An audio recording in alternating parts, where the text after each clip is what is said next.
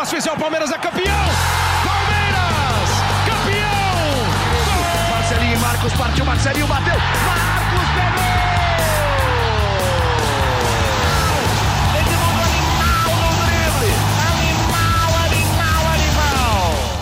Fala torcida palmeirense, começa agora o GE Palmeiras, o podcast exclusivo sobre o Verdão aqui no GE. E voltamos, palmeirenses, voltamos para falar sobre o que vocês mais perguntam, sobre o que vocês mais gostam é, de saber, que é mercado de transferências, planejamento do Palmeiras para a próxima temporada, mercado. É, e eu sou o Felipe Zito, estou aqui com o Thiago Ferri. Tudo bem, Thiago Ferri, com o senhor? Como é que está esse início de plantão natalino? Olá, Felipe Zito. Olá a quem nos ouve neste mais uma edição deste podcast. Está começando divertido, né? Como sempre. É muito bom trabalhar nessa época do ano, época que a gente ouve mil perguntas sobre mil nomes. Mas eu entendo o torcedor, porque eu, quando jogo videogame, a época que eu mais gosto da carreira é a época da janela, quando eu posso contratar, vender jogadores. Jogar o jogo eu acho chato, mas montar os times eu acho legal. Então, tudo bem, vai. A gente ouve mil nomes por dia, mas é legal, é um momento que o torcedor gosta bastante. Vamos falar sobre essa janela aí do Palmeiras, desse começo de janela, né? Porque tem tempo ainda, viu? Tem tempo de janela ainda, viu? Você falou um negócio, eu lembrei, é, eu ainda quando era jovem, né? Não tinha. Você ainda é jovem? Não sou, mas tudo bem, ainda sou. E vale ao coração e à mente. mas quando eu, eu era mais jovem, não tinha internet para a gente ficar vendo Twitter, para ficar vendo especulação em tempo real. Então, qual que era? Eu passava férias na cidade de Santos, onde meu irmão mora, a família sempre teve uma proximidade muito grande com o Santos. Eu acordava de manhã, ia até a banca de jornal para comprar o jornal Lance, jornal que nós dois trabalhamos lá, né? E tinha aquela coisa do vai e vem do mercado, como tem aqui no GE hoje, né? Agora só está adaptado para a parte virtual, né? Digital. E, e aquilo era uma maravilha para o torcedor, né? Mas olha como mudou as coisas, né? Hoje é em tempo real, né? Aconteceu agora, já está todo mundo sabendo agora. Antes a gente precisava do jornal para saber quem vinha, quem era contratado, quem estava na mira dos clubes. Era muito legal, era uma, uma época bem bacana que você também trabalhou lá, né, Tiago? Exato, era legal. Eu, meu pai, tinha uma, onde meu pai trabalhava, tinha uma banca bem próxima. Aí eu falava, às vezes eu perguntava qual era a capa, eu falava, compra. Essa aí pode comprar. E eu tinha um ritual, na hora do almoço, eu gostava de ouvir o Jornal de Esportes da Jovem Pan. Bom. E no fim do dia eu gostava de ouvir na geral, na, bande na Rádio Bandeirantes. Então, ficava desse jeito, eram os, os momentos que eu tinha para saber de mercado, e às vezes algum programa ali no fim do dia. Mas agora é, pô, agora é uma uva. Agora você vê o nome e você pergunta para o jornalista em tempo real. Falaram aqui em tal lugar, tal nome, é verdade ou não? Agora, para torcer, é muito bom. Tem cara que cria perfil fake para inventar contratação. É muito louco, né? Esse, eu ainda não consigo entender muito bem o que passa na cabeça das pessoas. É, Tiagão, me fala aí um pouquinho sobre o mercado neste momento, como é que são as novidades do Palmeiras. Palmeiras, a grande novidade do Palmeiras, né? A grande expectativa do Palmeiras, na verdade, é a definição do seu ataque, né? Porque o Palmeiras está em busca de um centroavante, todo mundo sabe. A gente já publicou, inclusive, no fim da semana passada, de que a negociação com o Rafael Navarro do Botafogo está muito bem encaminhada por um contrato longo. Um jogador de 21 anos, está chegando porque está acabando o contrato com o Botafogo. O Botafogo não conseguiu renovar com ele. Então o Palmeiras vai se aproveitar dessa oportunidade e vai trazer um cara que foi destaque de um time que foi muito bem na Série B, fez 16 gols e deu 10 assistências na temporada passada. Chega para um setor que está sendo revitalizado. Né? Então o Rafael Navarro, esse já está mais bem encaminhada a situação, deve espera-se, né, que pinte um anúncio aí em breve, mas existe ainda um outro alvo para o ataque, aí um alvo mais caro. O Palmeiras sabe que vai ter que gastar nessa janela para trazer atacantes, para trazer centroavantes, especialmente. Então, além do Rafael Navarro, mais um deve vir. E aí, os dois nomes, né, que a gente já, já apurou nesses últimos tempos de possíveis investimentos são o Yuri Alberto, do Internacional, e o Tati Castelhanos, de novo, do New York City, ambos investimentos altos, ambos muito bem avaliados nas duas equipes, no Internacional e no New York City. Então, essas são negociações que acabam que levam mais tempo justamente por isso, porque você precisa tentar entrar num denominador comum. A gente sabe, por exemplo, no caso do Yuri Alberto, o Inter já se falou, por exemplo, no Luiz Adriano. Mas Luiz Yuri, Yuri Alberto por Luiz Adriano, não sai negócio, tem que entrar muito dinheiro, enfim. Então, tudo isso leva tempo. Mas a gente vai ver, provavelmente, o Palmeiras gastando alto por um centroavante, além, claro, né, de voltar a carga por um zagueiro, porque o Abel gostaria de ter um zagueiro canhoto que soubesse é, construir o jogo. O Palmeiras chegou a fechar com a Universidade Católica pelo Huerta, mas o Huerta já voltou, o Palmeiras desistiu do negócio por conta do pro problema no joelho do jogador já até enviou os documentos, justificou para a Católica por quê. Então, acho que são as duas principais situações dessa janela, né, Zito, para o Palmeiras. É um, um, zagueiro canhoto novamente, e aí aquele centroavante que vai ser aquele o gasto ali, o presente de Natal, né? Mais uma, Nossa. voltamos ao presente de Natal do Palmeiras. São os camarões, lembra os camarões do Filipão? Tinha sempre coisa de presente de Natal, camarão do Filipão. Dessa vez o torcedor está mais Assim, claro que tem aquela coisa de querer contratar o Coutinho, o Marcelo, o Cavani, o Ibrahimovic, o Balotelli. Tem sempre isso, né? É normal, como você falou, é normal. Mas eu acho que a, a entrevista da Leila, a primeira entrevista coletiva dela como presidente do Palmeiras, acho que serviu para mostrar bem o pensamento do Palmeiras, né? Torcedores, é, não deve ter contratação de cara muito renomado com idade avançada não é esse o perfil que o Palmeiras. Claro que não descarta, né? Porque às vezes aparece o que eles gostam de falar como oportunidade de negócio, que é aquela desculpa para você fazer uma contratação fora de época e fora dos planos. E, e aí o Palmeiras, mas ela dá a entender, deu a entender, não, ela falou é, sobre o planejamento do Palmeiras para essa temporada, que vai continuar apostando na garotada, nos jovens, é, no, nos caras que dão retorno técnico imediato e pode ter uma, uma possibilidade de, de retorno financeiro no futuro, como foi o Vinha, né? como pode ser o Piquerez. Atenção ao mercado sul-americano é, continua, né? Isso já é uma coisa, não, não, não foi ela que falou, mas é uma coisa nossa, que a gente sabe que o Palmeiras acompanha muito o mercado sul-americano, como já contratou o Atuesta, tá, tinha contratado o Herta, então tá de novo de olho no Castelhanos, então o Palmeiras tem esse radar aí de jogadores com potencial de, de mercado de futuro, mas jogadores já com. É que a gente fala, né? O Abel trabalhou muito com reposições. Desta vez ele vai ter reforços de qualidade para mudar a característica do seu plantel, para qualificar o seu plantel. Eu acho até, Tiagão, que o Atuesta já entra nessa de qualificação do elenco e não de reposição. É, você concorda comigo?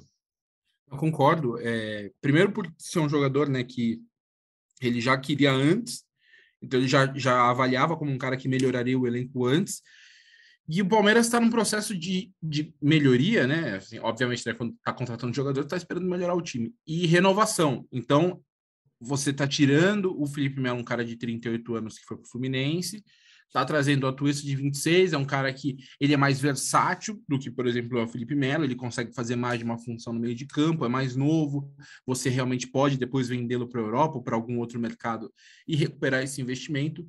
Então, eu, eu concordo com você, o Atuesta é um cara que ele dá uma opção, de repente o Abel pode é, mudar o esquema, mudar a ideia de jogo, porque é importante também a gente pensar o Abel, ele é um técnico, inclusive ele falou isso para o Palmeiras quando ele fez a entrevista, entre aspas, né, é, com a diretoria. Ele era um técnico que gosta de jogar com, no 3-4-3, né? Ele veio falando que ele gostava de jogar no 3-4-3.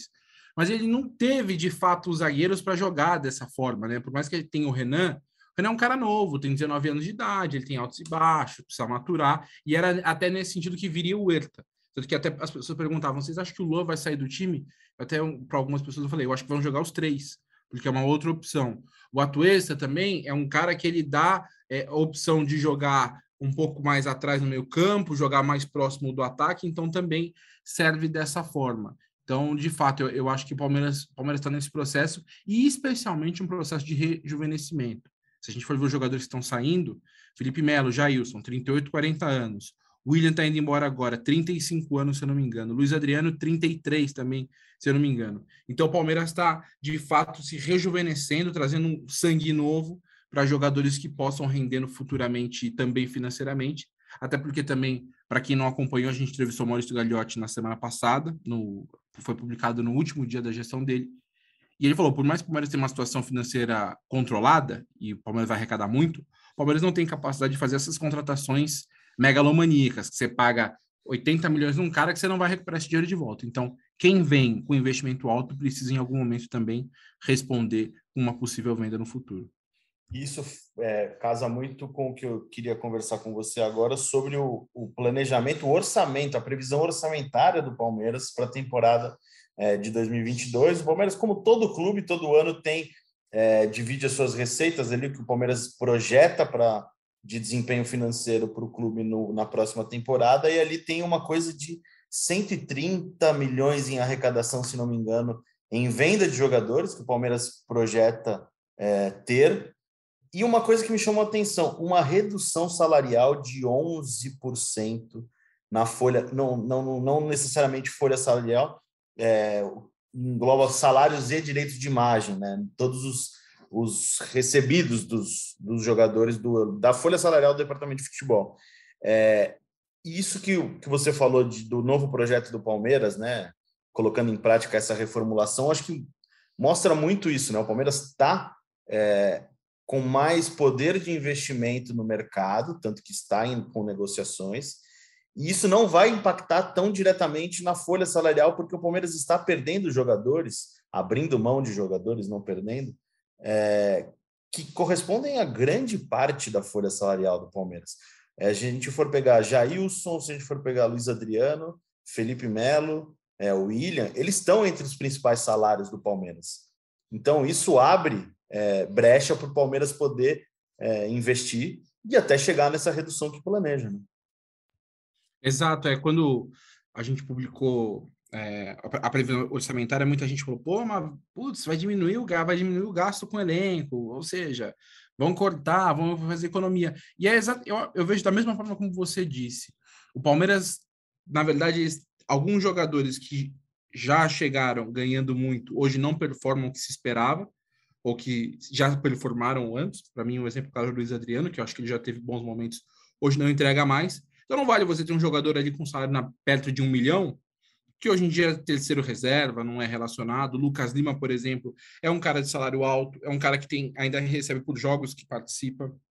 Então, é nesse sentido mesmo. A gente vê os nomes que o Palmeiras está abrindo mão, o Palmeiras está deixando sair nesse momento, não são jogadores que são muito importantes assim para a base da equipe, né? Você fala assim, putz, esse cara era chave no time. Não, são caras que eles tiveram seus momentos. O, Luiz, o Felipe Melo, por exemplo, teve muitos bons momentos na temporada passada mas já era um cara mais caro, um cara mais velho. O Jailson também teve bons momentos, mas é um cara também mais velho. E os outros jogadores que a gente está vendo também não são jogadores baratos, né?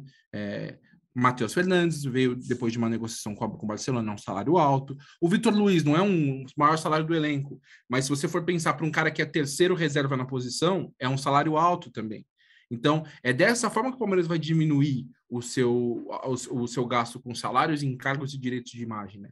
Liberando esses jogadores que ganham mais e trazendo caras que tenham é, um salário que não é baixo, mas também não é tão alto e que tem essa capacidade, até porque o Palmeiras tem muitos jogadores que ganham pouco, né? Assim, é, como o Palmeiras tem muitos jogadores da base, é, ele, o Palmeiras não gasta, por exemplo, 200 mil reais por mês com Patrick de Paulo e Danilo por exemplo, né? Se a gente for colocar aí o Gabriel Menino, não, não deve chegar a 300 mil reais.